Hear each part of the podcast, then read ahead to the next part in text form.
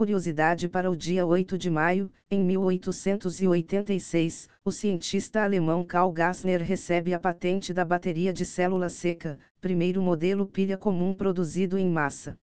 E após as notícias de hoje, tenham um maravilhoso dia e até amanhã. Para a Cell da OpenAI, trabalho remoto é um dos maiores equívocos do setor de tecnologia. Sam Altman argumenta não existir ainda uma tecnologia que substitua a presença especialmente em startups decretando o experimento, com o trabalho remoto, acabou. O sentimento tem crescido entre CEOs de diversas empresas, não apenas na área de tecnologia. As informações são da Fortune.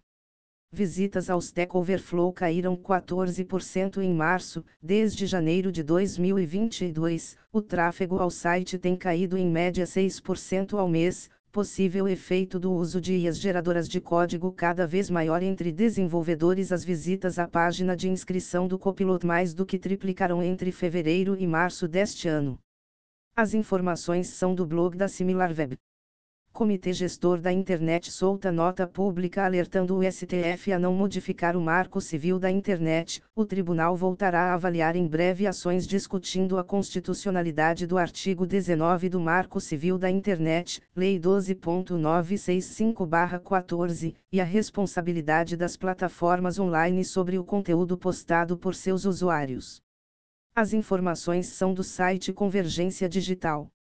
Fortnite torna-se oficialmente esporte olímpico. O jogo participará da Semana Esportes Olímpicos inaugural em Singapura em junho deste ano, na categoria de tiro esportivo.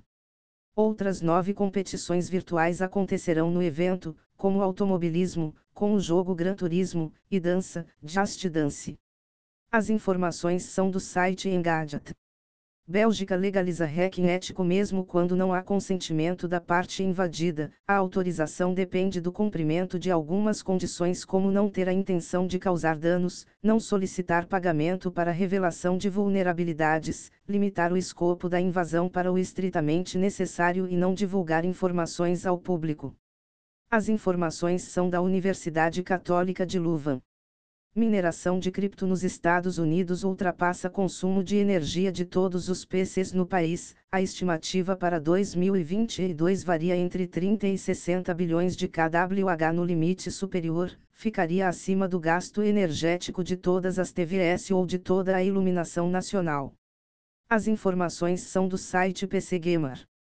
Python 3.12 é lançado com melhorias em velocidade e eficiência. A nova versão reduz o uso de memória, torna o interpretador mais rápido e otimiza o processo de compilação.